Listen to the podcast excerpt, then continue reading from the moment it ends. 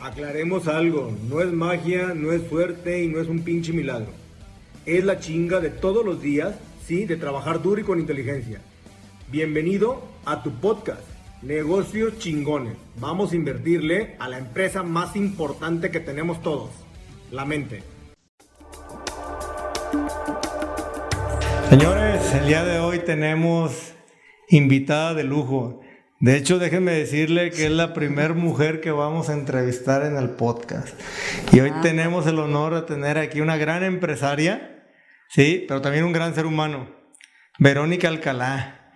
Vero, me gustaría que nos platicaras más bien un poquito de ti. ¿Quién es Vero Alcalá? ¿De dónde viene Vero Alcalá?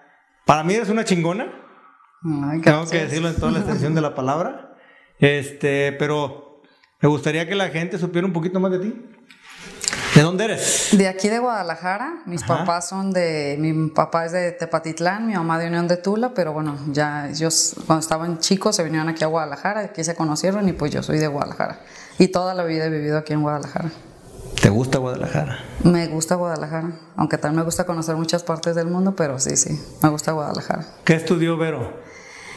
Eh, bueno, yo soy la hija mayor de seis hermanos, la nieta mayor de 43 nietos. Ah, Entonces hay mucha carga, mucha expectativa. Yo siempre digo, cuando eres el hijo más grande y el nieto más grande, siempre hay muchas expectativas desde tus papás y los tíos y bueno, eres ahí.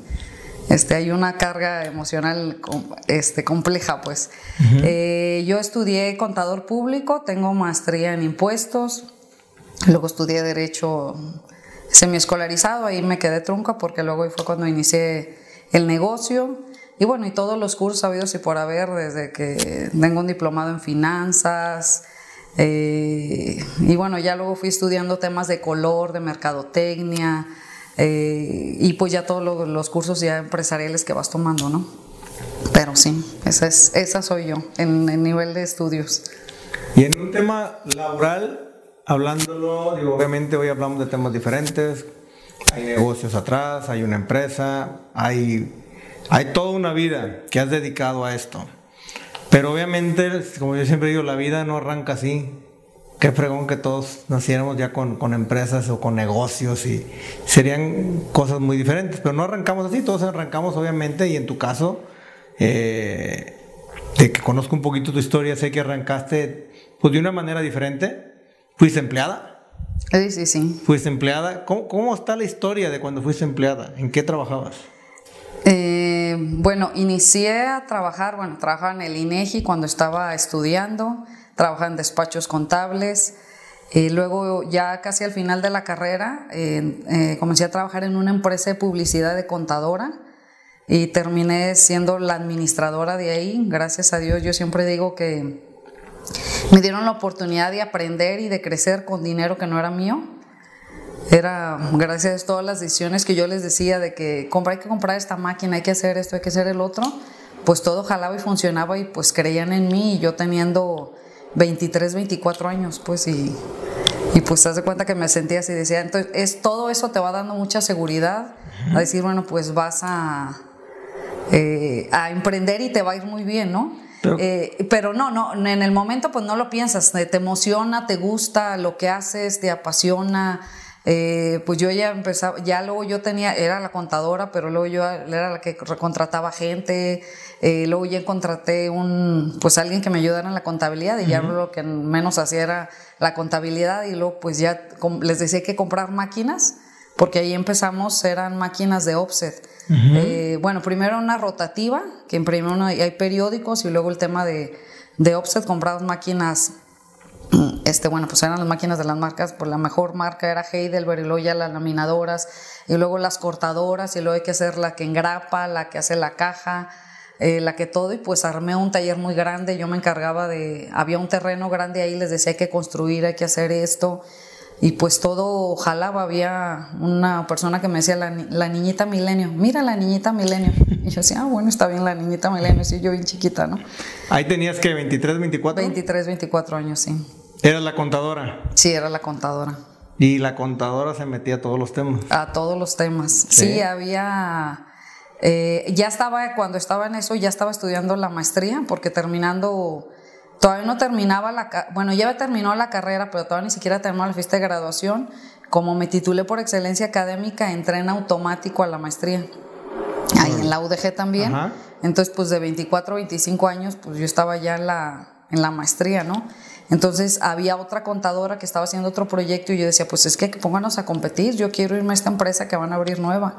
Hay que hacer esto, formé una asociación civil, les ayudaba a organizar eventos, eh, porque tiene que ver como con cosas de labor social o de la iglesia. Y yo pues como que con mucho ímpetu y harina todos los muebles ahí andaba siempre y, y pues confiaron en mí, claro, yo creo que veían el compromiso, era muy dedicada.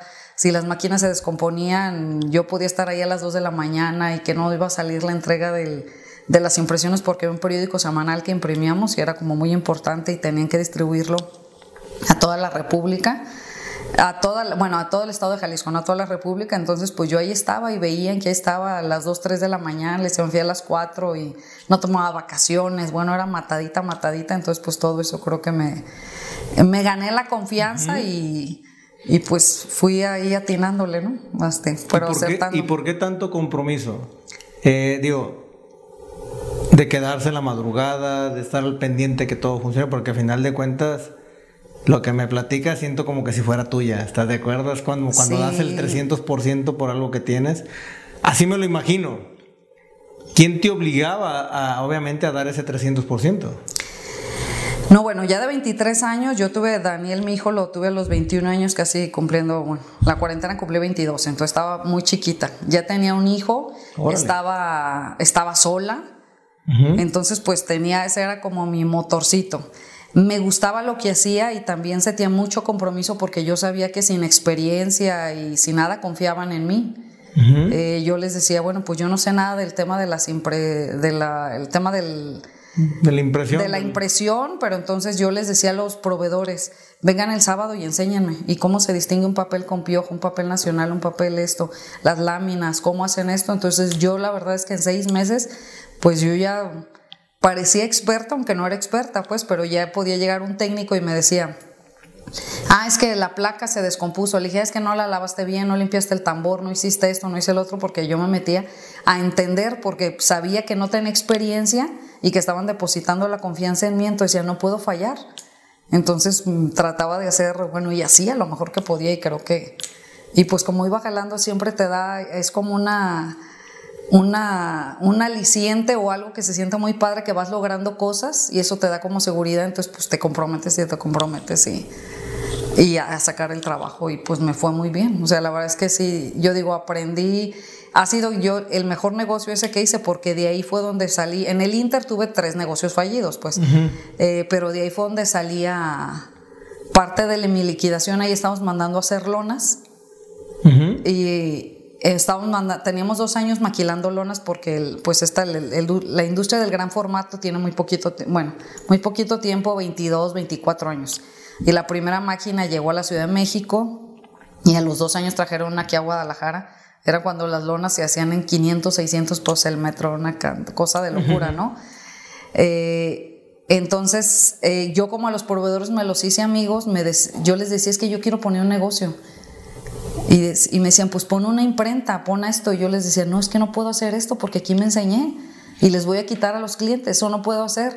Pero yo veía que estaban mandando a hacer muchas lonas, iba a haber un evento de enero a octubre, que estaban haciendo hacer muchas lonas, era una empresa aquí grande de Guadalajara. Entonces nos daban, tenemos que dar 50% anticipo, nos entregaban en 15 días.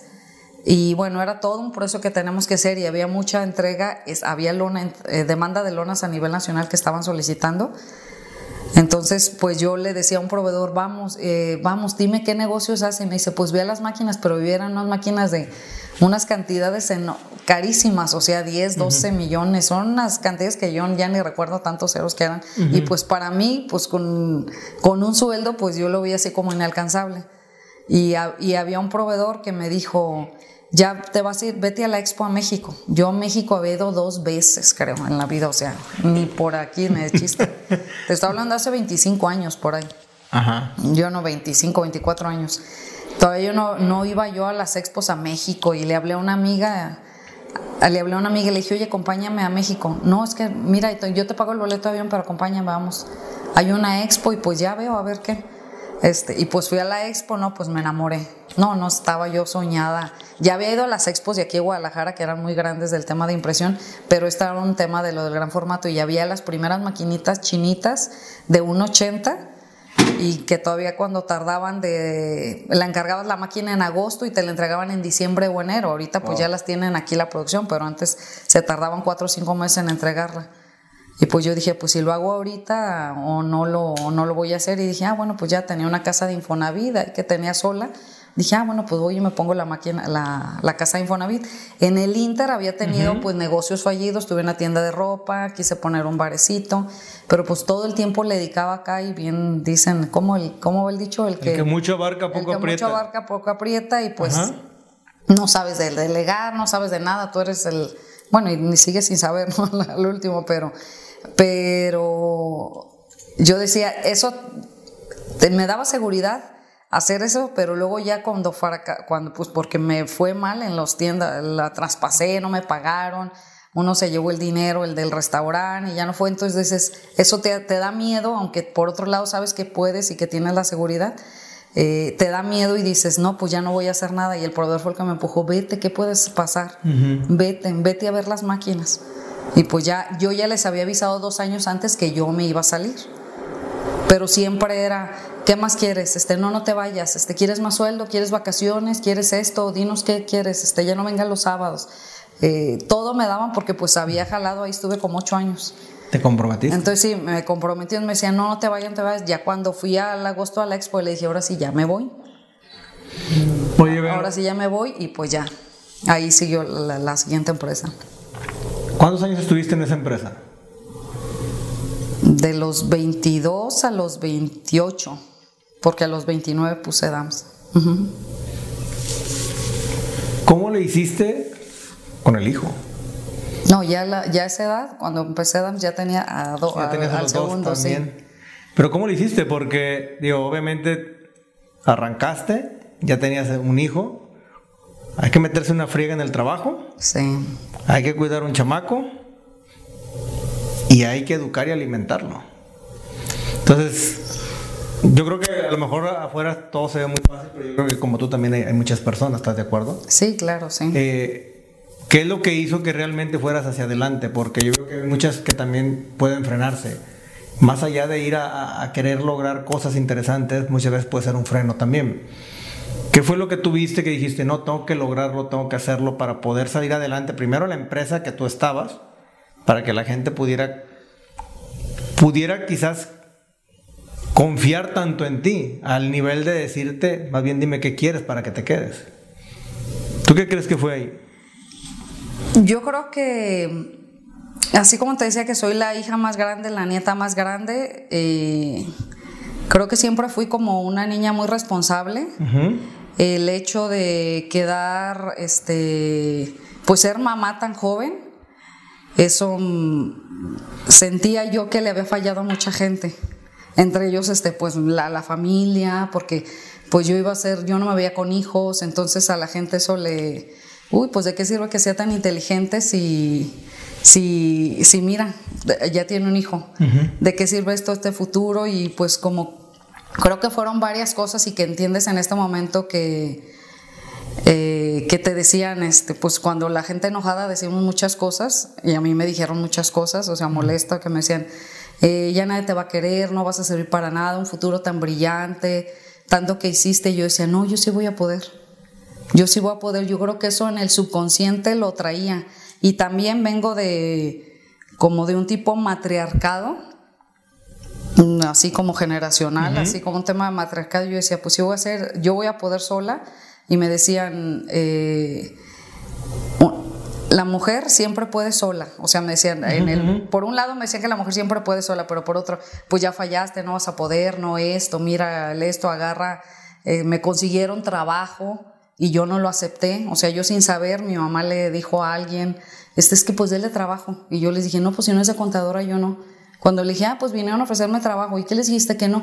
¿Cómo crees? Nadie te va a aceptar con un niño, que esto, o sea, era como, que cómo, ¿no? O sea, yo, yo siempre, pues yo decía, no, es que esto yo no, pues no es para qué estoy estudiando. Yo creo que eso en el subconsciente me, lo traía como muy tatuado y era como demostrarles a todos que yo sí podía y que toda la gente que, pues porque sí, era como, pues así se oye feo, pero no, no, no, a lo mejor no me salaban, no me señalaban con el dedo, pero sí había esa parte y yo era, decía, yo voy a poder, yo soy, yo sé quién soy y sé que lo voy a hacer, pues yo creo que eso sí lo traes como en el subconsciente y ya, bueno, pues ya la demás, ya aparte de tener un hijo, pues pagas precios, ¿no? Yo les digo, este, pagas muchos precios muchos precios en esta vida, ¿no? el, el, el, hecho de tener una empresa, dedicarle tanto tiempo, pues siempre pues pagan los precios los, siempre las personas eh, que están más cerca, ¿no? Y en este caso pues eran mm, pues mis hijos, o sea, en el caso en su momento Daniel y luego Diego, eh, pues siempre estuvieron en escuelas con guardería, eh, les buscaba así escuelas que en su momento, conforme iba pudiendo económicamente, este, les fui como buscando, pero siempre que les dieran ahí, pues guardería, o sea, iba por ellos a las 7 de la noche, o sea, los dejaba a las 7 de la mañana y, era a las 7 de la noche y luego pues cargar con esas culpas que luego vas entendiendo y vas haciendo un proceso interno porque dices, pues yo a los, como a los 30 años me di cuenta y dije, bueno, ¿y qué onda con esto, no? O sea, como sentir tanta culpa y un, cualquier persona o ser humano, ya sea papá, empleado, hijo, lo que sea, si cargas con culpa, no, pues primero no vives y no pones límites. Entonces ya para los 30 años, 28, pues ya tenía un hijo como de 7, 8 años, entonces ya se empiezan a preguntar, a revelarse, a decir, y cuando dices, a ver, espérate, ¿no? Este, ya en el, en el Inter de esa, eh, ya a los 30 años ya había puesto la empresa y, y ya pues vas conociendo otras cosas, pero te das cuenta que sí, que cargas cosas, ¿no? Cargas y, y, no sabes, antes no sabías pues ni de psicólogo, ni de inteligencia emocional, ni de libros de autoayuda.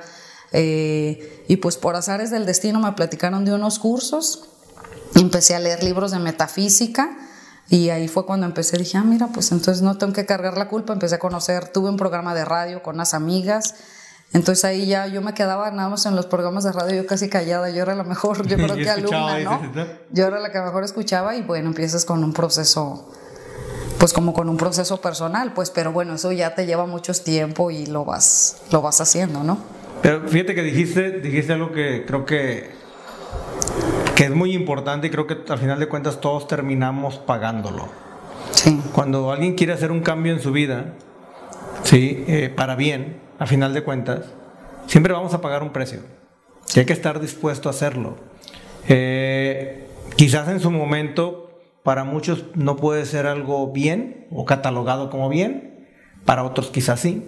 Pero a final de cuentas yo creo que el destino es el que va a decirte que estuvo bien y que estuvo mal. Pero yo, yo, yo creo plenamente que es imposible que alguien pueda lograr algo en el aspecto que tú quieras, en el aspecto económico, familiar, personal si alguien no está dispuesto a pagar un precio. Siempre hay que pagarlo. Sí. Siempre hay que pagarlo y creo que, digo, unos de una manera, otros los pagamos de otra, pero pues es, es parte de, o sea, la otra es quedarte como estás y después lamentarte el por qué, por el por, por qué no lo hiciste. Claro. Porque la culpa te va a llegar. Te va a llegar por un lado, te va a llegar por el otro y creo que yo que, yo que tengo la oportunidad de conocerte, veo Veo que has logrado muchas cosas, veo que tienes dos grandes hijos y, obviamente muy sobresalientes, lo cual creo que al final el resultado que la gente podemos ver es que hiciste algo muy bien. Cuando lo vemos eh, desde esa perspectiva, ¿sí me entiendes? Obviamente en el proceso yo creo pues es doloroso porque tampoco no sabes qué pasa en el futuro. Cuando tú volteas hacia atrás y ves, dices, ok, qué padre pero como no lo sabes, es como que, chin, estoy haciendo bien o estoy haciendo mal. Creo que es un poquito, ¿no? Es decir, ¿qué, qué, qué, hago? O sea... No, y es la edad y no, pues no tienes, bien dicen, este, ojalá tuvieras experiencia y juventud al mismo tiempo, ¿no? Yo creo que, que en mi caso, cuando sabes que, pues nada más depende de, o sea, que, pues, que tú estás tú solo y que tú lo tienes que sacar adelante, pues como que no hay muchas opciones.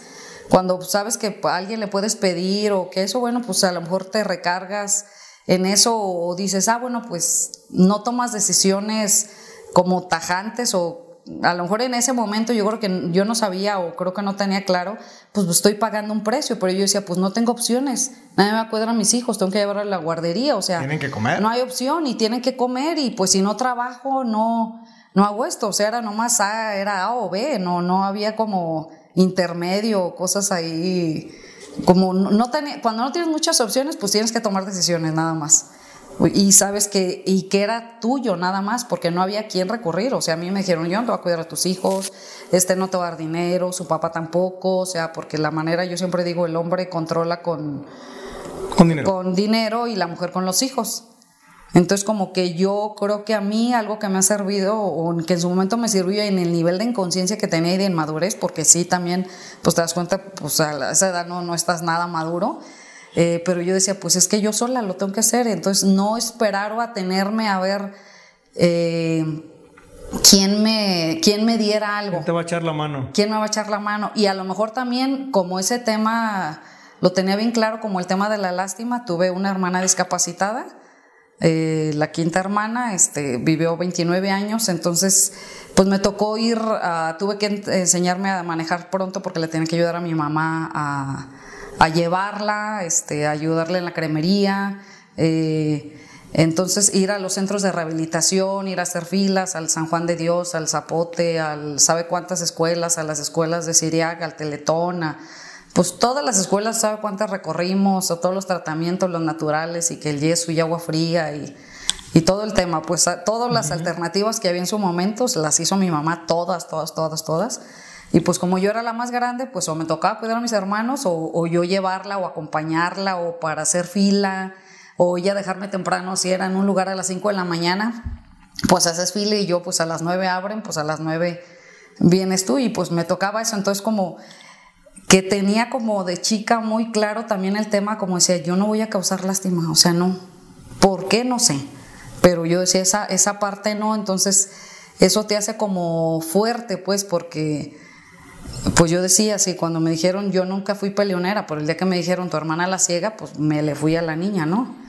Me le fui a la niña, no sé pelear, o sea, ahorita si me un cachetador, me, no, no sé contestarle ni la otra, ¿no? Pero en su momento me fui. Y pues antes no era, ahorita ya los niños se pelean y las niñas, antes pues no, supone que las niñas no se pelean, ¿no? Claro. Pero sí me le fui a la niña, ¿no? Y pues yo creo que tenía unos 8, 9 años y yo decía, no, es que ¿por qué a mí no me van a ver? O sea, yo jugaba y yo tenía que ser Verónica Castro. O sea, yo era la que mandaba, yo voy a hacer esto, era la más buena en jugar en el Shanghai, carritos, resortes. Y yo hacía los papelitos. Sí, sí, claro, mi mamá me decía, no seas machorra. Porque te, te gusta jugar los de carritos? No, no, y buena era las canicas, o sea, no, no, buena. Pónganme, sí, sí, sí, era buena. eras un vato a esa edad. Sí, sí, sí. No manches. No, y después vas entendiendo con los años, o sea, que sí, pues que entiendes que el, ser humano tenemos energía masculina y era femenina. Pero sí, definitivamente yo era un hombre con falda y bien bonita y todo lo que quieras, ¿no? Pero un vato así, literal, sí, sí. Pero también te das dando cuenta que pues eso te va funcionando y pues es un mecanismo de defensa. Justo te iba a decir, porque yo creo que es, es como también un entorno, ¿no? En el, en el cual te, te tocó estar y donde a lo mejor había que aprender más rápido que los demás por la misma necesidad que te estaba llevando también a eso. Y quieras o no, tienes que ser fuerte. Se enseñan a ser muy fuerte, cero frágil, porque sabes que los madrazos ahí están. Entonces creo que es, es, una parte interesante y es parte de tu personalidad también, es parte de lo que eres. Que desde ahí obviamente te fueron forjando para ser una persona quizás fuerte, que es algo que se ve, Quizás, obviamente, como todos, ¿no? Todos tenemos también esa parte donde nos vamos a quebrar y todo lo que tú quieras. Claro. Pero de entrada, pues creo que al final de cuentas sí, sí, sí te ves como una persona fuerte, te ves como una persona entrona, como alguien que, vamos, no tan fácil se la cuentan. No, pues es que ya me la contaron. llevo varias, ¿no? Ya llevo varias. No, por eso te, me imagino, pero me regreso un poquito porque ya, tú, ya tienes esa etapa donde trabajaste, ya tienes a los dos hijos. Y justamente ya cuando tienes a los dos hijos, dices, voy a abrir mi propia empresa. Y arrancas con tu empresa.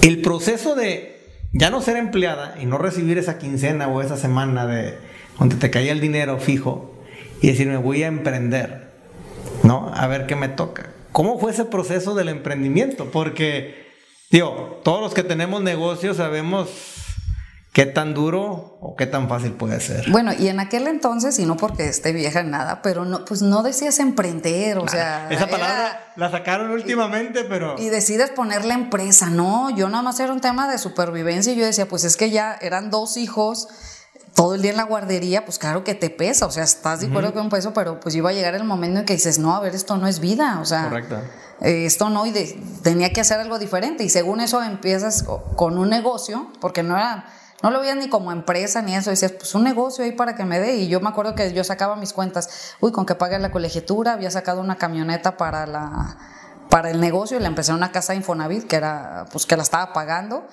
eh, con que pague esto y yo decía ah bueno pues con tanto con esto me doy y no ya después pues ah, ahí donde hice que y creo que dije que era mi mejor negociación que hice bueno siempre ahorré porque yo sabía que si algo se me atoraba, o sea, y así con ganando, yo creo que ah, mil pesos y ahorraba 100 y así, bien estricta, O sea, ¿sí bien. muy estricto en el sí, ahorro? Sí, sí, Órale. siempre he sido. Yo creo que una clave de mi éxito ha sido siempre que he sido muy administrada. Ya ahorita pues ya gastas más y ya te das tus lujitos y tus gustitos, ¿no? Y ya le gastas a los viajecitos y todo, ¿no? Pero en su momento pues claro que no, o sea, te estoy hablando yo creo que 10 años, yo así rigurosamente. Yo me acuerdo que una vez fui a Las Vegas y que decía yo quería una bolsa de, creo que era como de, pues una- la bolsa más cara que he comprado es de 10 mil pesos. Porque yo todo lo convertía a rollos de lona, a rollos de material y decía, ¿cómo voy a hacer esto? No.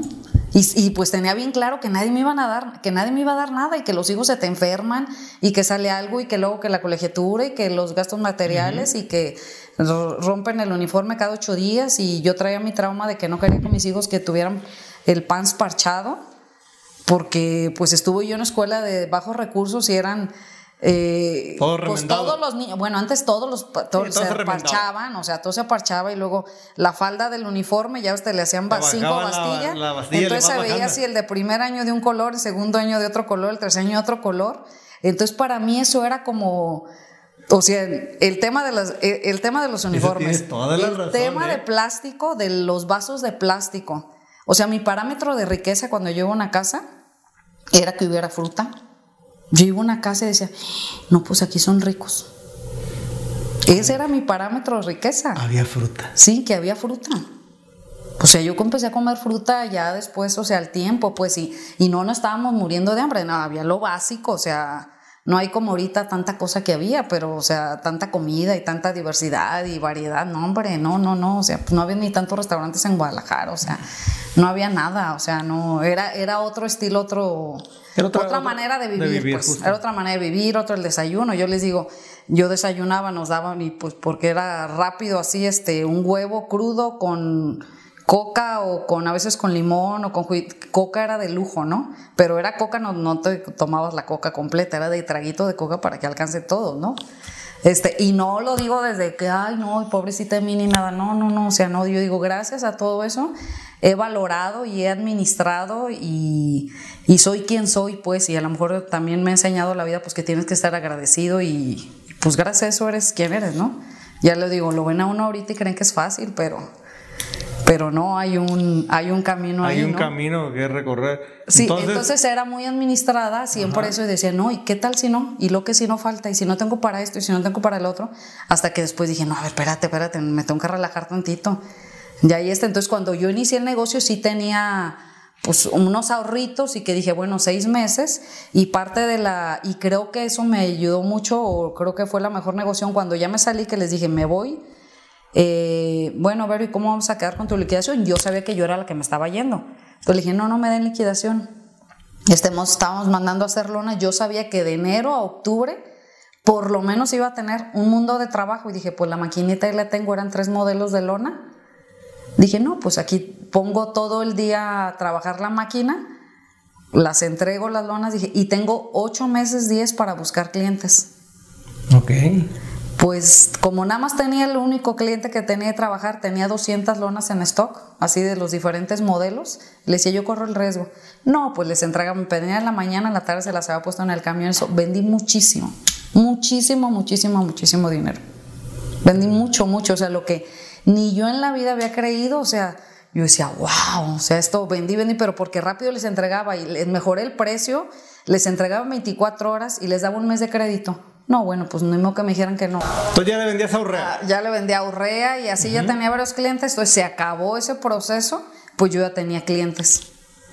Ya tenía clientes, entonces pues fue, pues empecé como el negocio bien, claro que no había plan de, el negocio, pues que en ese momento decía, este, y pues claro que no hay plan de negocio ni nada, pues era la experiencia la que traía de acá, la inercia, pero era buscar un año estuve yo sola, pues como todos empezamos, vendes, compras, entregas, vas al banco, haces las paqueterías, llevaba a los niños a la guardería, el kinder, esto, porque también algo que hice siempre fue, mm, ya después cuando pude tener como alguien que me ayudara de chofer, pues nunca mezclé el tema de, ay, pues ve por mis hijos o me los llevas a la casa o ve a la casa, así, nunca, nunca, eso fue era un tema como, en eso fui como muy celosa.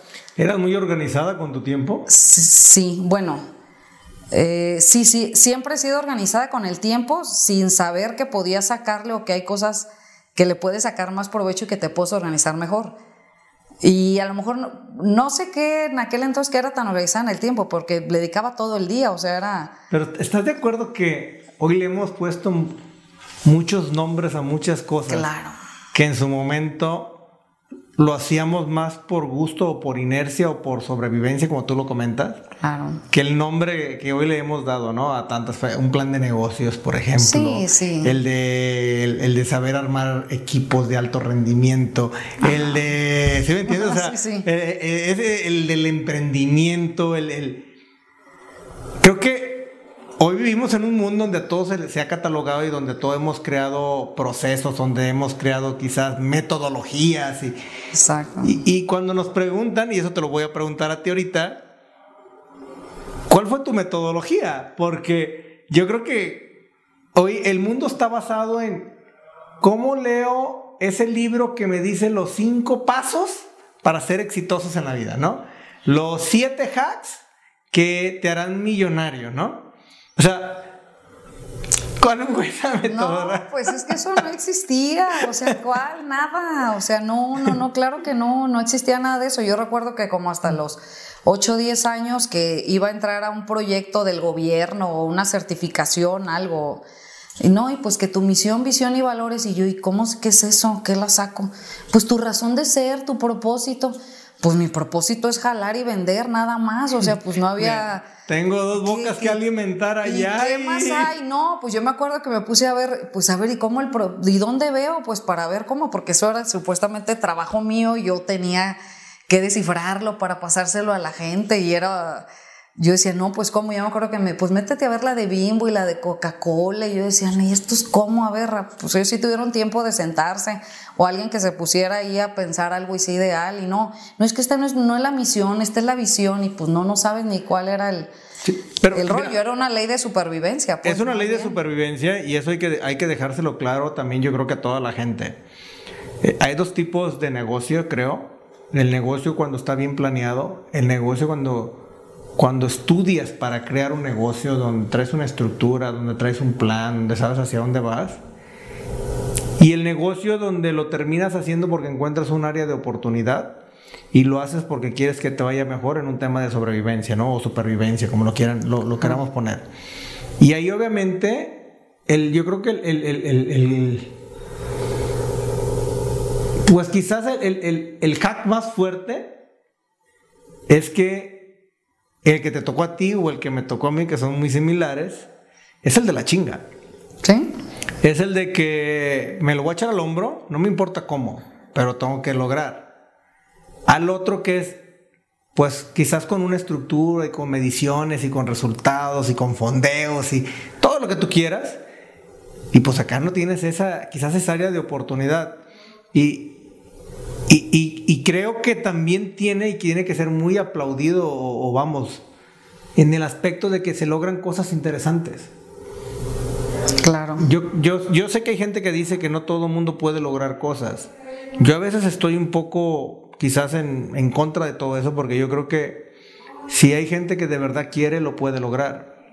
Obviamente no va a ser regalado, no va a ser gratis y hay que estar dispuestos a pagar el precio. Exactamente. Pero sí creo que se puede. Eh, en tu caso, cuando empezaste a ver que te iba bien, ¿qué fue lo mejor que pudiste haber hecho cuando empezaste, empezaste a ver que te fue bien? Porque obviamente ahí no terminaste. Tu empresa siguió creciendo. Sí, sí, sí. Comencé en una casa de Infonavit y terminé en una planta que construí, que soñé, eh, de 4.200 metros y... cuál es ese, e, e, ese, brinco? Porque, a ver, estamos hablando de una casa en Infonavit, 120 metros cuadrados, no sé cuánto, pero más o menos. Ahora 60. 60 metros cuadrados. Contra una planta de 4.000 metros, vamos a ponerlo así. ¿Cómo haces ese brinco? No, bueno, pues fueron dando brinquitos, ¿no? Eh, pues era una casa de Infonavit, ya ves que las entregan todas lejos y yo decía, no puede ser cuando me di cuenta que sin saber que el tiempo y todo ese rollo, que llevaba tres horas en el, tres, cuatro horas manejando al día, yo decía, no, pues que yo no puedo estar choferiendo, o sea, no. Entonces dije, necesito cambiarme, que no me quede fuera del periférico. Ese era mi tema, que no quede fuera del periférico. Necesito algo más grande, pues ya no cabía. Por ejemplo, me pedían hacer lonas como espectaculares. Por supuesto que yo en la casa de Infonavit donde le iba a armar, iba a las 3 de la tarde cuando estaban usando la cancha de fútbol, porque vivía enfrente, había un jardín y había una cancha de fútbol. La trapeábamos la cancha de, de básquet, perdón la trapeamos la cancha, armamos la lona, nos quemamos casi porque se armaba con el plástico y quítala, vuelve a limpiar y decirle a los muchachos, espérenme, espérenme, no, ahorita la voy a hacer para armarla en frega, para entregar. Y yo decía, esto no, esto no lo puedo hacer. No, o sea, esto no, no es, y de qué me sirve, o sea, la vida no es esto, o sea, yo decía, no, no, tengo que encontrar, según eso siempre queriendo encontrar el equilibrio, el equilibrio y no lo vas encontrando, ¿verdad? O sea, te vas Cada vez te vas metiendo más cosas. te llena otra cosa y te llena, ¿no? Entonces de ahí me cambié al año, eh, pues yo decía, pues no te, debía la casa de Infonavit, le había construido un cuarto, había subido de valor, que también ahí le gané un dinerito bien, y conseguí que me vendieran una casa y como había vendido mucho en ese año, o sea, yo dije, pues el dinero no me muevo a otra casa y, que me agarren el dinero de la casa de Infonavit. Bueno, el chiste es que agarré una casa ya de 230 metros, ya dentro del periférico, ya en la zona de Guadalajara, empecé en, en Zapopan. Estuve mucho tiempo en Guadalajara y terminé en Tlaquepaque. me aventé los tres municipios. Entonces así los tres, pues y ya me cambié la de 230, la arreglé, la remodelé, hice inauguración, me quedaba sin dinero otra vez, y decía, pues vuelvo a empezar, pero ahora de otro lugar más bonito. O sea, de otro lugar más bonito y que me gustaba, pues, y, y, todo. Ya de ahí, a los dos años ya no cabía. A los dos años dije, no, ya no, ya había, tenía, ya había contratado un chofer, ya había una recepcionista, dos diseñadores, un impresor, ya éramos como siete, ocho personas. Pero, no tenía cochera para guardar la camioneta, ya creo que tenía ahí una o dos camionetas. Este, y dije, no, pues ya no, que me tengo que ir a otro lugar. A mí siempre me ha gustado mucho la colonia moderna. Yo pasaba por ahí y veía las casononas. Pues resulta que me sale una casa en la colonia moderna donde me el dinero de la casa que había comprado, porque digo, parte del negocio que ha sido, o creo que he ganado más dinero en los bienes raíces que en el propio negocio. este, porque también tenía otro trauma de no rentar. Tenía un tema yo con el tema, o sea, yo digo, yo de las rentas, porque antes de tener la casa de Infonavit, que ya ves, ahorita te las dan inmediatamente, o sea, casi te la rifan en, El, en el Oxxo, ¿no? Pero antes te esperabas y entrabas a un sorteo, o sea, no eran, por lo menos aquí en Guadalajara, tardían, uy, que saliste asignada, pero eran a los dos, tres años. Entonces yo renté casa cuando estaba en un año me cambié cuatro veces de casa y en una de esas en el cambio estaba embarazada ya de, Diego. Y yo decía, no, no puede ser, o sea, era, era algo como hasta humillante. La última vez ya ni, ni cambiaba las, la ropa en las cajas y luego ponía un tubo, compraba de esos baratos en el, pues en las tiendas así del tubo nada más para poner, llegaba y el tubo caído. No, no, unas cosas que yo decía, esto no, no puede ser. O sea, esto no, entonces yo decía, no, yo ya no voy a rentar. O sea, no, yo no quiero rentar. O sea, esta, no puedo estar así. O sea, yo quería como una estabilidad y yo eh, le apostaba eso, entonces también al negocio y yo decía, no, lo que compre que sea mío y de aquí que nadie me saque. Y de aquí que nadie me saque. Entonces, pues hacía el otro cambio, le di el, la cantidad de dinero, ya tenía otra cantidad de dinero, lo di del enganche a la casa esta y ahí negocié pagar renta y darles una cantidad de dinero mensual al año, anual. Y bueno, y pues así me hice de esa casa. De otra casa de ahí eran 600 metros, le construí 400 Bueno, era 600, me cambié, la llené y luego le vas cambiando que el cuartito y que le quitas la cochera y que le quitas el jardín y que le quitas esto, pero pues era bien pesado. Ya me acuerdo cuando terminé la última vez que fue hace como ocho años que terminé esa casa ahí en la Colonia Moderna, que ya, pero ya no cabía nada de nada, que dije, no, ya no puedo estar así haciendo el pedacito, el pedacito, el pedacito, y porque cada cambio me implicaba cambiar instalaciones nuevas de electricidad, por el tema de las máquinas, aires acondicionados, pisos especiales, gastos de las grúas, de las máquinas, logística. Y yo decía, no, estoy historia ya no la quiero. Ya mejor voy a comprar unos 5 mil metros. Yo sí, voy a comprar unos 5 mil metros porque, y ya voy haciéndole, ahora sí, a un proyecto grande y pues ya me voy a uno de mil y luego le voy haciendo otro pedazo, otro pedazo, y luego, pero yo me cansé, esta historia yo no la voy a hacer. Y pues anduve buscando terreno, yo juraba que entrando por Guadalajara por el aeropuerto que era barato, ¿no? Pues, oh sorpresa, yo veía todo abandonado, pues carísimo, carísimo que entraba, razón de ser. Yo claro que me quería ir primero a una bodega grande, pero pues ya cuando veía costo-beneficio, eso dije, no, pues me, que me agarro un terreno muy grande que era, pues me, me, decían los que me prestaron crédito para construir, me decía, pero a ver, ¿cómo te paraste y dijiste? Pues era literal un basurero. Era literal un basurero, pero yo decía, no hombre, esto aquí la entrada a Guadalajara tiene 130 metros a pie de carretera y voy a hacer esto y voy a hacer unos locales y voy a hacer y voy a hacer y aquí hago. No, no, no, yo... Ya armando todo. Acá armando todo, todo mi, este, mi esquema y sí, así tal cual lo hacía los planos y, y ahí, de ahí aprendí que muchas veces es mejor no saber porque en el Inter de todo que me llevo, que me llevo como 3, 4 años en los trámites y hacer un proyecto desde cero, desde saber cuántos planos tienes que pedir, yo creía que las se construían nada más, pues que te decían aquí la bodega y esto, y ya, no, pues que ocupas planos hidráulicos y sanitarios y de sabe qué, y de obra y... No, no, yo decía, bueno, ¿en qué momento? Pero dije, si me hubieran dicho, te vas a aventar cuatro años, no hago nada y todas las historias y las problemáticas con todas las autoridades. A todos me los hice al último amigos, pero todas las pasas, protección civil, eh, parques y jardines, obras públicas. No manches. No, no, todos, todos, todos. Y luego ven el proyecto grande y creen que tienes mucho dinero. O que estás tonto, o sea, para hacer trámites y pues no, y la verdad es que pues sí le agarraba y en la vida pues me fui enseñando a defender y y te haces peleonerita y dices, no, a ver, a ver, espérame, ¿cómo que así? No, aquí dice esto, aquí dice el otro, aquí dice el, otro, y pues peleaba, y ya, ya el último, ya porque me decían, eh, me acuerdo que el de no me daban para abrir, el de protección civil no me daba el permiso, y yo dije, pues lo voy a ir a buscar.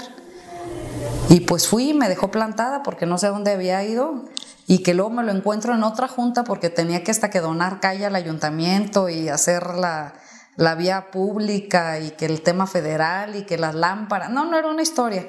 Y que me van diciendo, ¿a quién es el que andaba buscando protección civil? Ahí está. No, hombre, grandote, así, todo así, grandote.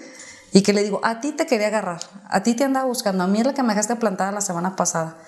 Así es que quiero que me digas por qué no me has dado mi permiso. Ah, ah, ah, ¿de dónde eres? Este, ¿De DAMS? Sí, yo soy la de DAMS. Pues es que no está bien tu plan. Le dije, a ver, me lo regresaban porque decía el plan, o sea, cosas ridículas que hacen en el papelito, en el checklist, ¿te das cuenta? ¿Qué hacer en caso de un narcobloqueo? Pues, ¿qué te voy a poner? Pues correr. ¿O qué voy a hacer? A ver, dime, ¿qué quieres que te ponga? Pues Sacas la metralleta y echas fregadazos. Pues sí, ¿qué vas a hacer en esto? No, es que tienes que tener un plan. Pues, ¿cuál es el plan? Platícame.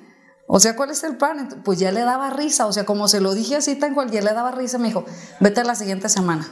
Ya, te lo voy a dar. Porque pues me daba puras respuestas que no tenía lógica. Le dije, todo, mira, te hice todo el estudio, tomé el curso, hice tas, tas, tas, tas, todo. Y ya después, cuando yo inauguré, dije, no, este es el resultado de la ignorancia.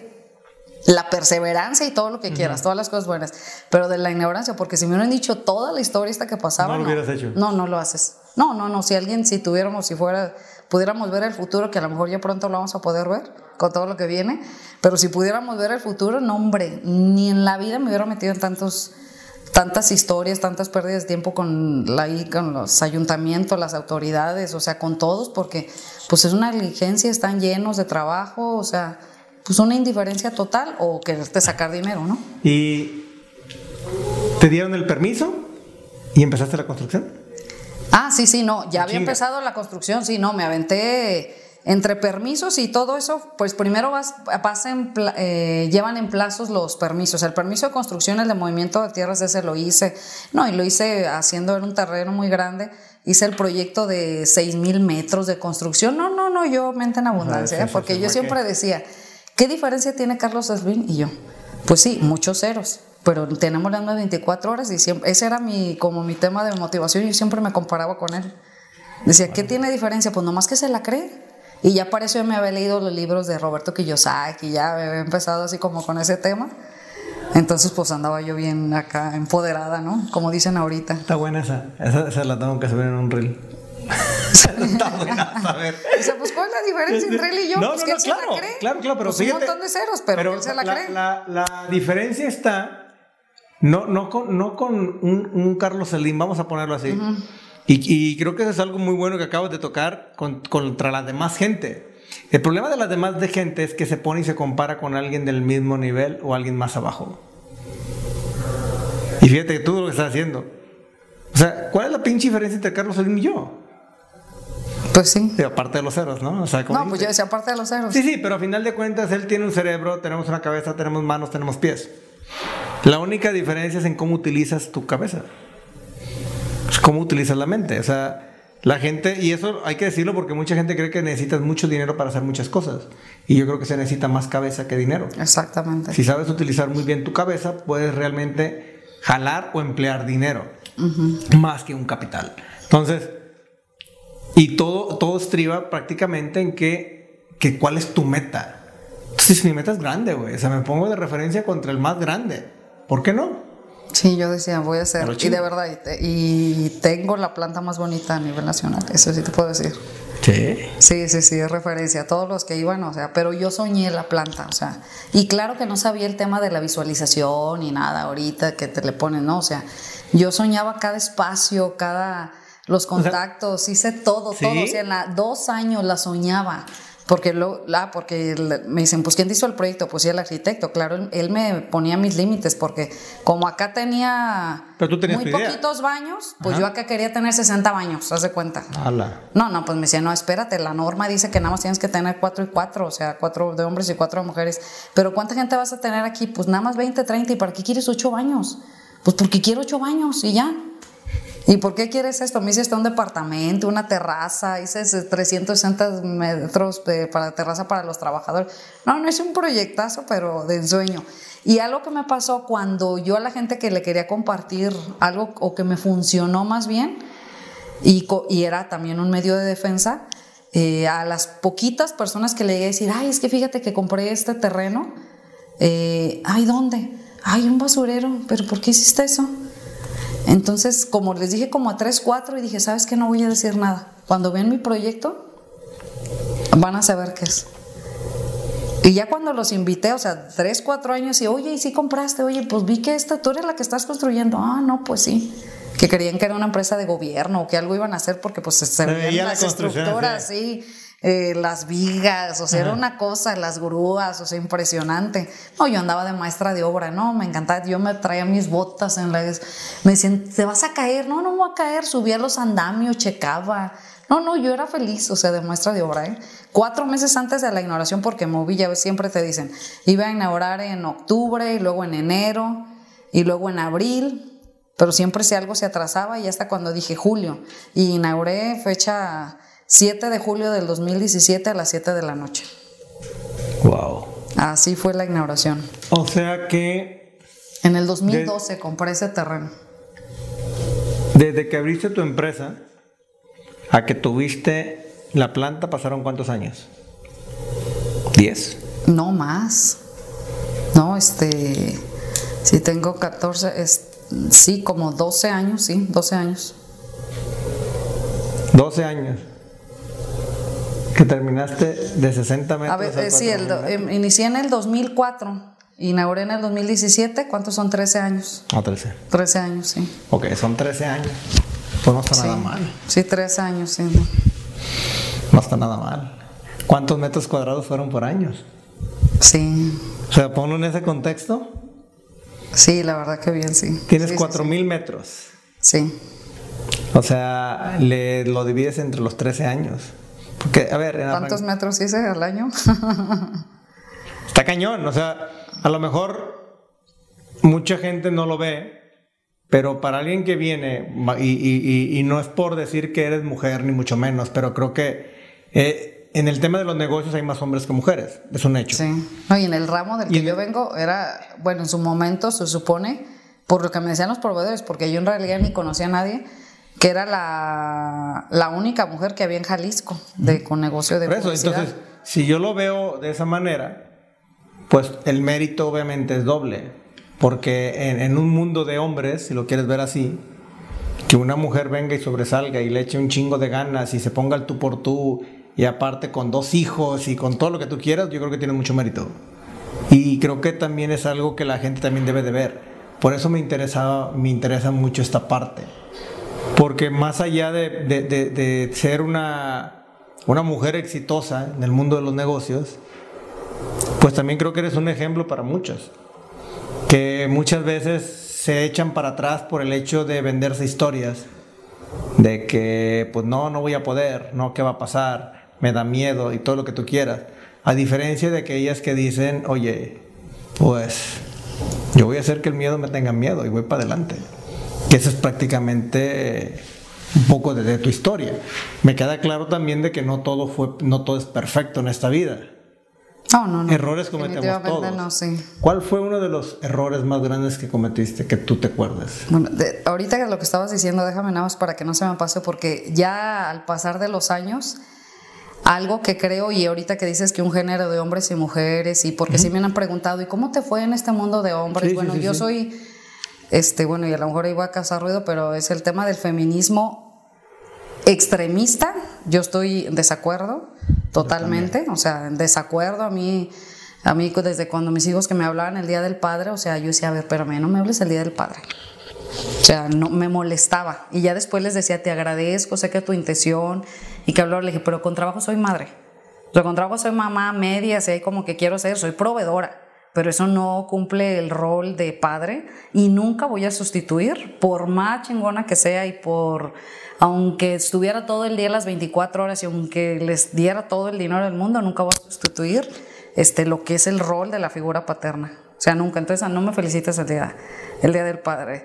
Pero un tema es, y que Diego, mi hijo el chico, me dice que tengo que escribir un libro, este, hasta ya le pusimos el título, el tema de la barrera rosa.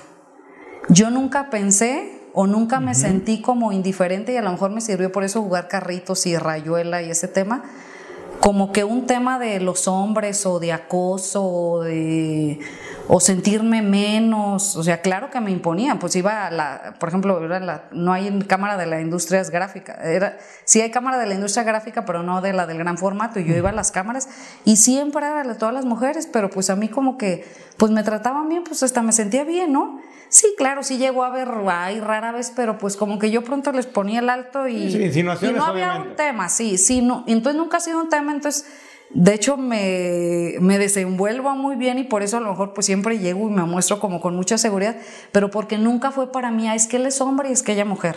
Sí llegó un momento cuando iniciaba a vender en herradura, cuando antes no había tantos que los principios de ética y que el código de conducta, y que todo eso que se llevaban a los, a los, a los de compras, de borrachera, y yo decía, no, pues con ganas de ser hombre sí recuerdo que eso sí lo llegué a decir, pero dije, pues yo no puedo hacer esto, yo no los puedo, ¿qué los invito a donde? ¿Al desayuno?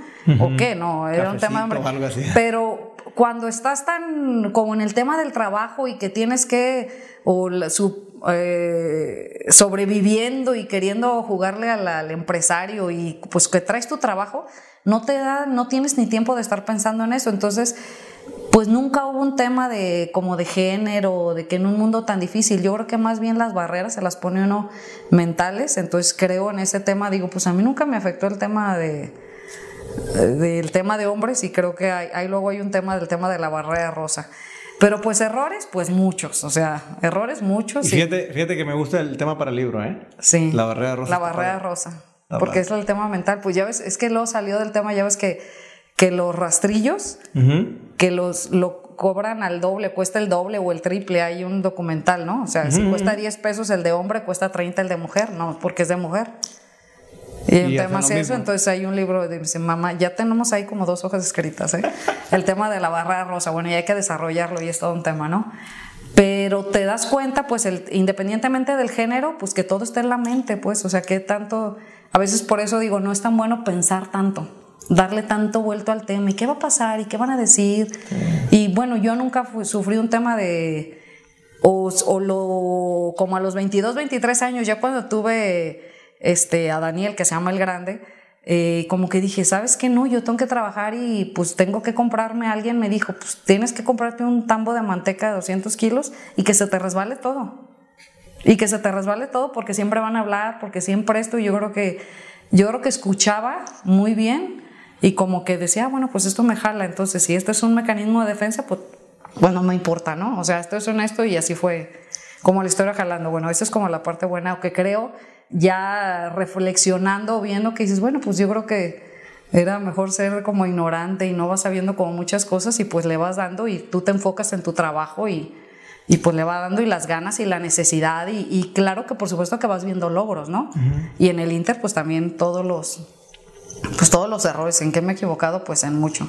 Un tema para mí que era el tema de, pues yo no decía, ¿cómo que tienes que motivar al personal? O sea, es un tema a mí, yo ya ahorita ya medio trabajado y medio estudiado, pero decía, a ver, ¿cómo? Si están completos, o sea, no es aquí guardería, vengo, no los traigo a pistola. Si los traes en un currículum, aceptan las condiciones, aquí están, el ambiente de trabajo, pues ustedes los hacen. Le digo, la empresa somos nosotros, no son los fierros ni los ladrillos, somos nosotros.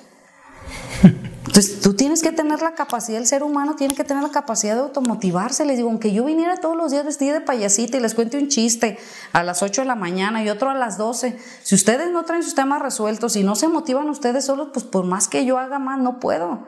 Y claro, ya cuando empieza el curso empresarial y que tienes que motivar al personal, yo decía, explícame cómo, con trabajos tengo yo tiempo para trabajar y me ando motivando yo sola y viendo los temas como para andar motivando a esta gente. O me llega la cuenta y me motivo sola, como que la voy a pagar. la necesidad, y el del banco no me dice, es que no estaba motivada, no cobré, no vendí, pues no estaba Motívate, por favor, te viene la cuenta. El cliente no me motivó en este, no, yo decía, ¿cómo, cómo?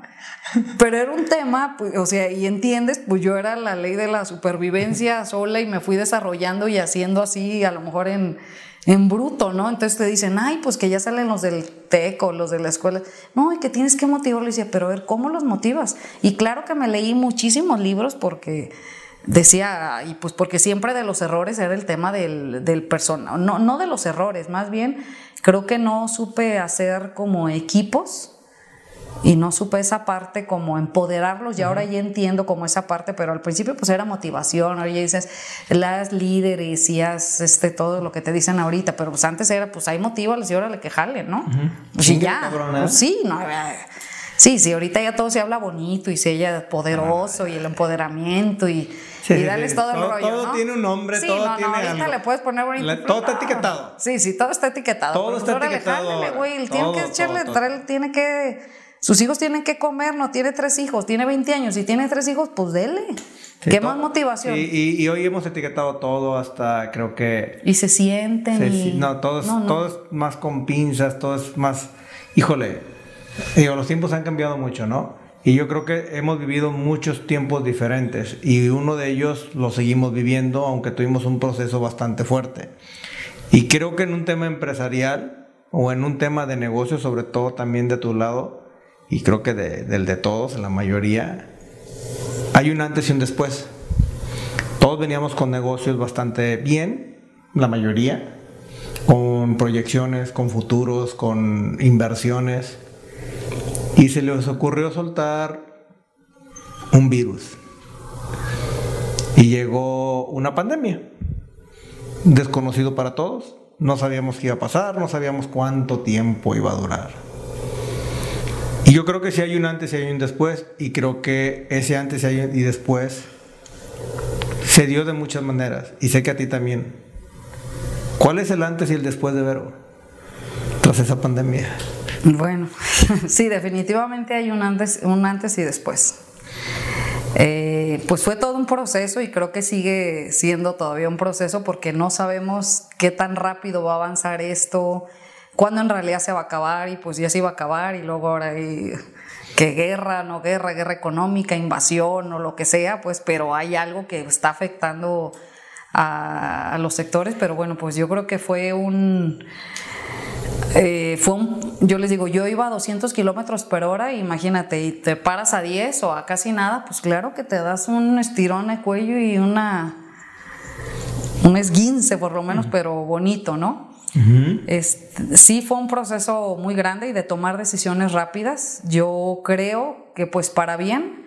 Y no es que no sé cuánto va a pasar, este mínimo va a durar seis meses. Y a mí se me quedaron como el tema de seis meses. Entonces cuando aquí cierran, que aquí en Guadalajara fue el 13 de marzo, este, claro, yo ya tenía la expo en Alemania, íbamos a ir a todo el año de viajes. O sea, yo les digo, yo era la señora de viajes. Hay una película ahí que, que te daban las millas, esa era yo tres viajes a la semana, era una adrenalina, dormir cuatro horas, levantarme, o sea, llegar un día de vuelo a las 11, 12 de la noche, el siguiente irme a las 4, porque bueno, ya después ya me quedaba, ya, bueno, ya para la pandemia ya salía y me podía quedar a lugares a dormir, pero antes al inicio cuando empecé a viajar, a buscar clientes, era ir y venir el mismo día, porque pues no, no le iba a gastar. Primero tenía hijos que en la noche que llegara a la casa, aunque ya llegara tarde, al siguiente de los tenía que llevar a la escuela, o no podía quedarme y por también no gastar el tema de viáticos si no había vuelos, o sea, era una, cosa ahí que era complicado el tema de los viajes, pero bueno, para eso entonces ya lo tenía como ese tema resuelto. Entonces cuando yo dijeron marzo, o sea, ya había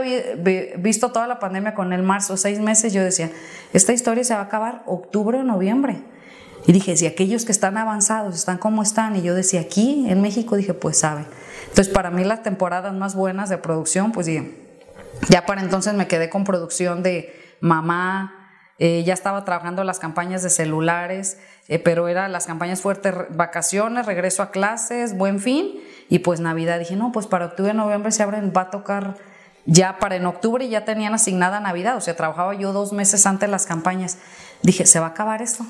Entonces, para bien o para mal, que para la gente mía interna, pues se les hizo que tomé decisiones muy apresuradas, ahorita creo que fueron asertivas, porque el manualito te dice, tienes que tener seis meses de tus gastos fijos ahorrados y en la cuenta de sabe qué, o sea, pues no, la realidad es que no los tienes. Entonces yo decía seis meses, los gastos fijos, dos millones y pico, seis meses, dije, no, ¿dónde voy a sacar esta cantidad de dinero? Y no sé ni qué va a pasar, o sea, para mí era mi tema seis meses.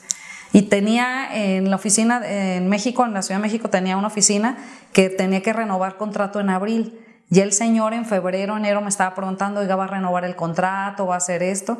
Y pues yo estaba dando larguitas a ver sin saber qué, iba, a pasar con la pandemia. Pues llegó la pandemia y le dije, no, no renuevo. De hecho, le entregué un mes antes la bodega y dije, cierro México porque México lo atendía para las cuentas pues a nivel nacional, pero pues eran todas tiendas departamentales y pues ¿qué fue lo primero que cerraron? Todas las tiendas departamentales, todas las plazas, todos los centros comerciales. Dije, no, pues esta historia. Para mí eran seis meses y pues empecé a, en dos meses eh, hice el cierre de la oficina en la Ciudad de México, liquidé personal, aquí me quedé como con la mitad de personal y pues a ver qué, qué pasaba y luego pues te van entregando, primero pues a la dices, ¿por dónde empiezo? No, yo me acuerdo que no dormía y decía, ¿por dónde empiezo? ¿A quién empiezo a liquidar? A los más viejitos, a los dije, no, pues a los que acaban de entrar, porque todavía en enero había hecho contrataciones para gente de, para empacado, cosas como más fáciles, ¿no?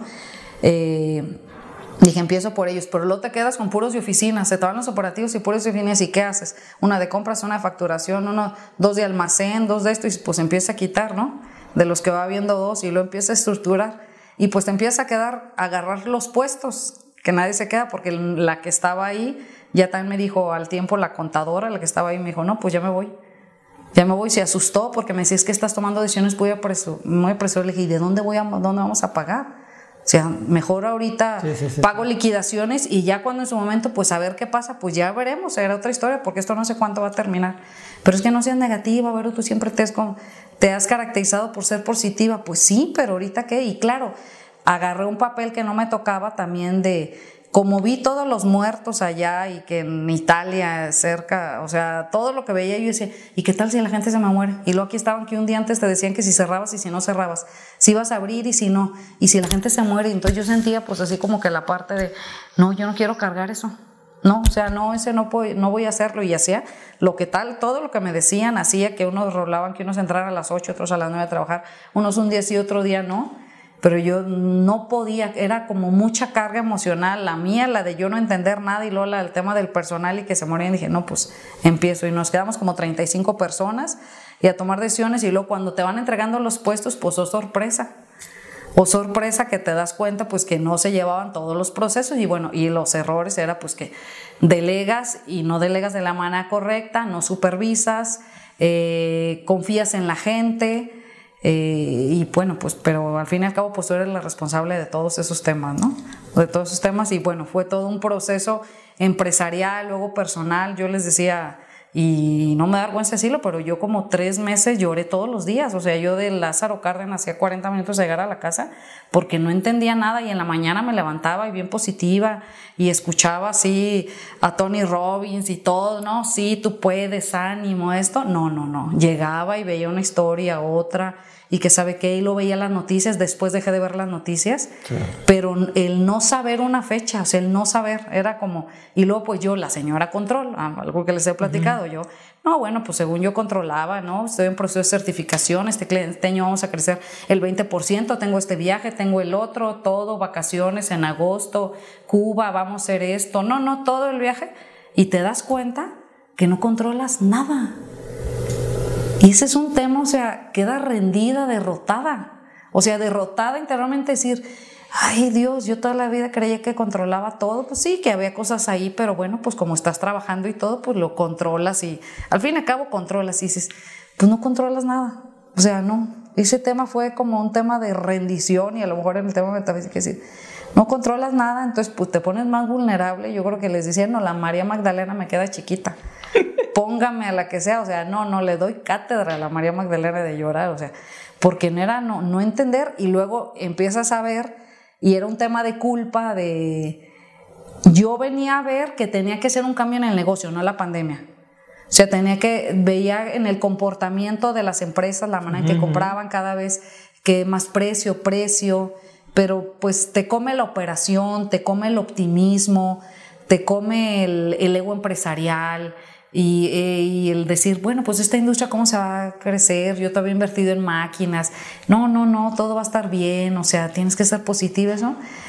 Y, y no haces, y te come la operación, o sea, los tiempos, y no haces nada, pero yo decía, tenía que haber puesto una tienda en línea, tenía que haber hecho esto, y porque yo ya lo venía a ver, o sea, porque ya lo venía a ver, entonces luego tenía culpa, culpa empresarial.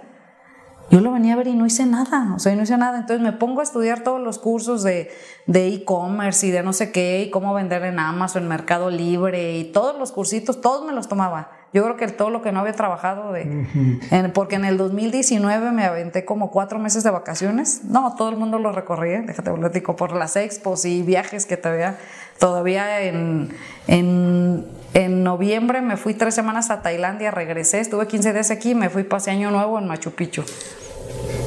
No, no, no, pero yo andaba de, de acá de, de artista, ¿no? Artista mal plan. Artista, artista. Entonces, pues se cuenta que te dicen, pues todo se acabó y que no controlas nada. No, pues es un, es un desequilibrio, o sea, es un desequilibrio mental el, el darte cuenta que no controlas nada, el no tener una fecha, porque yo decía, pues ojalá nos dijeran en diciembre y ya sabes que hay una fecha, ¿no? Pero te das cuenta pues que nadie sabía nada y que nadie iba a controlar y no sabes qué es verdad y qué es mentira y pues ahí empezar a ver pues qué haces y, y, pues afrontar a los proveedores y porque bueno pues te quedas pues con un inventario de millones de pesos porque pues traes una inercia de trabajo y había yo veía las tarimas y iban y me cobraban los proveedores y me decían pues hay que hacer un plan de pagos y le decía pues no es que no es que un plan de pagos se hace cuando sabes que vas a tener una entrada fija y entonces ya te digo te doy dos pesos cada semana no le dije pues hice sumar y restar. El tema es que no sé cuándo va a llegar dinero. Le dije, mira, aquí tengo la producción, esta me la van a pagar, pero me la pagaron hasta octubre. La que, la que tenía impresa en, porque que pasaran que pasara lo grande de la pandemia, que venían los auditores, que checaran que destruyéramos todo el material, como que si le fuéramos a poner ya en mayo la fecha de, o sea, cosas ahí de temas legales, pues, pero hasta esa fecha y pues ahí como que lo podíamos cobrar y bueno, y nos pusimos a hacer y a vender lo que todo el mundo hizo en la industria, este, hacer mamparas, eh, caretas, este, y todo lo que pudieras hacer, hasta me hice distribuidora de Ambiner y todo, todo hice de de guantes, este, que en ese tiempo no te la daban, pero luego fin de año me la dieron y dije, bueno, pues ya llegó y pues hay que ver qué, qué voy a vender. Hice muchas cosas, pero también me di cuenta de muchas cosas que estaban, que estaban mal hechas y luego pues vas aprendiendo y dándote cuenta que dices, bueno, ¿en qué momento me perdí yo, doña chingona? Doña Control, doña esto, pues en qué momento me perdí porque me di cuenta que estaba tan metida en mi industria y en mi trabajo, pues que dejé de ver todo lo nuevo y lo actualizado que había. Entonces te das cuenta que no tienes el control de nada, que no sabes qué vas a hacer, que no va a pasar con tu industria, que tienes las máquinas paradas, que tienes compromiso y que estás obsoleta. Y no era desde la victimez, nomás dices, no sé, no sé poner una, ni una historia en Instagram, no sé, nada, nada sabía hacer, no sabía pautar, nada que nada. Entonces, luego empiezas a tomar todos los cursos y luego te das cuenta que todo ni vas a subir, cargar en Amazon los productos y tienes que contratar gente, y lo dices, ¿sí cómo contrato gente? O sea, ¿cómo la contrato si yo no sé ni qué pedirles, ni qué les voy a decir? O sea, ¿qué, cómo, sé si sabe o no sabe si yo no sé? O sea, era como un tema así ¿Y qué va a hacer? Entonces, pues ahí en el Inter también pues te vas equivocando, abrí una tienda en línea y le vas haciendo y bueno, pues ahí le vas sacando y, y pues vas a, va, dices, qué bueno que que conociste el negocio desde el principio y que lo sabías, te vuelves a enseñar, porque pues ya no sabía comprar, no sabe ni con quién, pero sabes que existen las tintas, pero no sabes que había un código y que una, ah, sabes que existe esto, pero y con quién compro y con quién el otro, y pues ya les daba risa, me decían, mándame la orden de compra. No, no inventes, yo te estoy haciendo la compra y ya, aquí tómale y me lo mandas. Pues ya tenía, ¿sabe cuántos correos? Tenía tres computadoras, dos correos en cada computadora y mandarle el orden de compra del sistema, no me sabía el sistema utilizarlo, o sea, pues no sabía.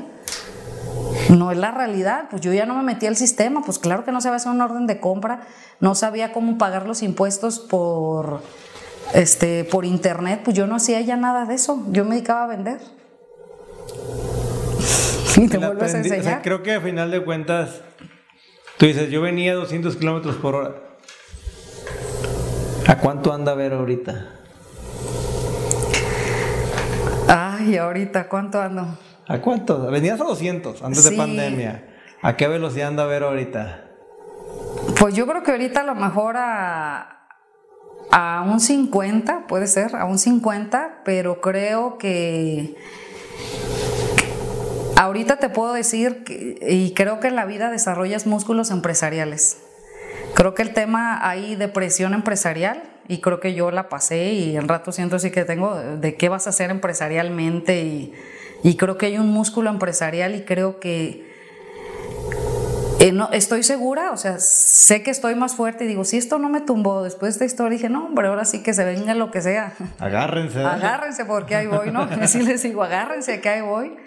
Eh, creo que ha sido para bien, o sea, ya ahorita te conté así como la historia y eso, pero si ya te pones un análisis, pues te das cuenta y haces un planteamiento de tu interior, por supuesto, eh, de familiar, y un tema también, un replanteamiento empresarial de decir, a ver, bueno, pues iba a 200 kilómetros por hora, pero a ver, ¿y quién me estaba uh, correteando o, qué? O, porque me da cuenta pues también que pues, no, encontraba, no había, era nada más crecer por crecer, viajes por esto, la cuenta, comprar la máquina, esto, pero en realidad es, ¿y pues cuál era tu meta? Pues no sé, pero pues yo traía un, traes un ritmito, una inercia y pues dale, ¿no?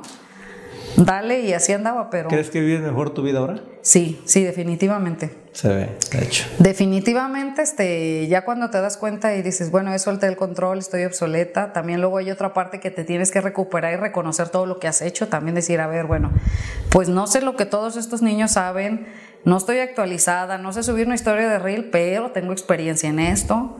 Estoy en esto. En otra plataforma, sin tener esa plataforma, hice esto, hice el otro, y dices, bueno, también te tienes que reconocer. Y no desde la soberbia, nada más desde la autoestima, saber quién eres.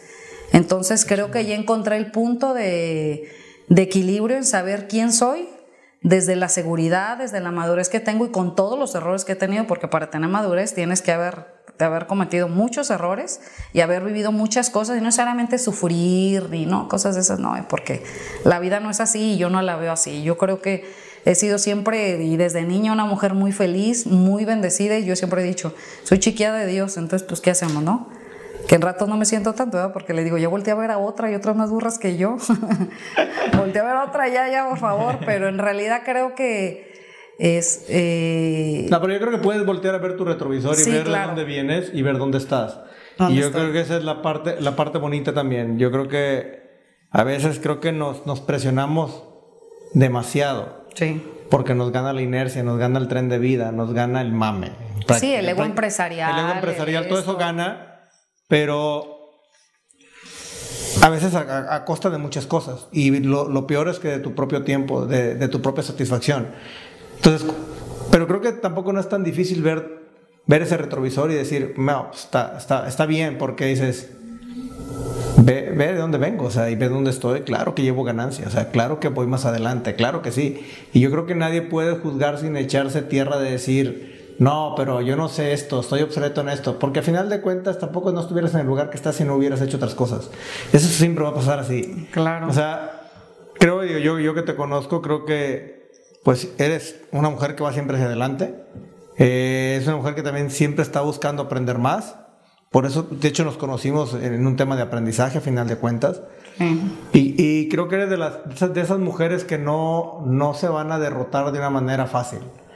Me queda claro que pues todos somos humanos y llegará un momento donde también vamos a flaquear, pero creo que es difícil esa parte contigo, que puede pasar, me queda claro. Digo, lo comentamos incluso hace rato, yo creo que al final Vero va a buscar siempre salir adelante. Y justamente ahí es donde entro y con esta es una de las últimas preguntas que quiero hacerte. ¿Qué espera Vero de aquí para adelante? ¿Qué es lo que busca Vero? ¿Hacia dónde quiere ir Vero? Mm, pues yo creo que vivir la vida más conscientemente, sin la prisa de nada, porque te das cuenta cuando es un equilibrio, pues que no hay prisa de nada y que nadie te está presionando para nada, porque pues ya dices, pues ya este, pues estás joven, tus hijos ya este, están hechos, están hechos, le van a batallar y harán su camino, lo que tengan que hacer, y, y es parte de... Eh, y pues disfrutar más conscientemente la vida y, y, saber que no hay prisa. Yo ahorita yo veo, digo, mira, esos andaban como yo, así, ¿no? Los que veo que así, ay, pues hay que ceder, se van a dar esos tropecitos, ¿no? Es un madrazo. Se van a dar tropecitos, pero luego la vida, y te das cuenta que el tiempo es sabio y que te, todo va poniendo en su lugar, ¿no? Entonces, pues seguir disfrutando la vida y, y aprender, por supuesto. Eh, me encanta y y creo que de las cosas que he ganado es como mucha paz, mucha tranquilidad, mucho autoconocimiento y vivir como más el presente sin la prisa y disfrutar más, eh, más las amistades, eh, valorar más el tiempo que te da las personas. También claro que he hecho este, ajustes en personas que decían, no, estos me quitan energía, esto ya no, o sea gente negativa, porque hay gente que todavía sigue hablando dos años este, del COVID y yo decía, no me ya no me platican de esas historias. No, ya, ya, ya no me digan. me díganme cosas buenas, positivas, este, algo hacia adelante, algo que aprenda. Me, algo que he aprendido es que ahí se nota mucho ahorita la brecha generacional. Sí. Y que es, digo, pues yo creo que digo, me alcancé a subir así como en el último, así como medio entender y sé que en el camino voy a aprender y he aprendido mucho eh, sé que voy por buen camino, o sea, que, o sea, por el buen camino del aprendizaje y de ver y segura de que pues algo va a pasar y que vienen cosas buenas, porque sí creo que viene un mundo muy interesante, no fácil, pero sí muy interesante y que va a haber cambios muy, muy rápidos, o sea, muy rápidos y pues tienen que ser para bien, ¿no? Tienen que ser para bien. Pues bueno, no me queda más que agradecerte por darme la oportunidad de entrevistarte, creo que es muy, muy buena entrevista. Creo que saldrán cosas interesantes de aquí. Pero bueno, ¿dónde la gente también te puede seguir? ¿Estás en redes sociales? ¿Tu empresa también? ¿Dónde te pueden seguir? Sí, bueno, pues la empresa es Dams Graphics. Este, de hecho, lo vamos a estar etiquetando. es una empresa de gran formato también.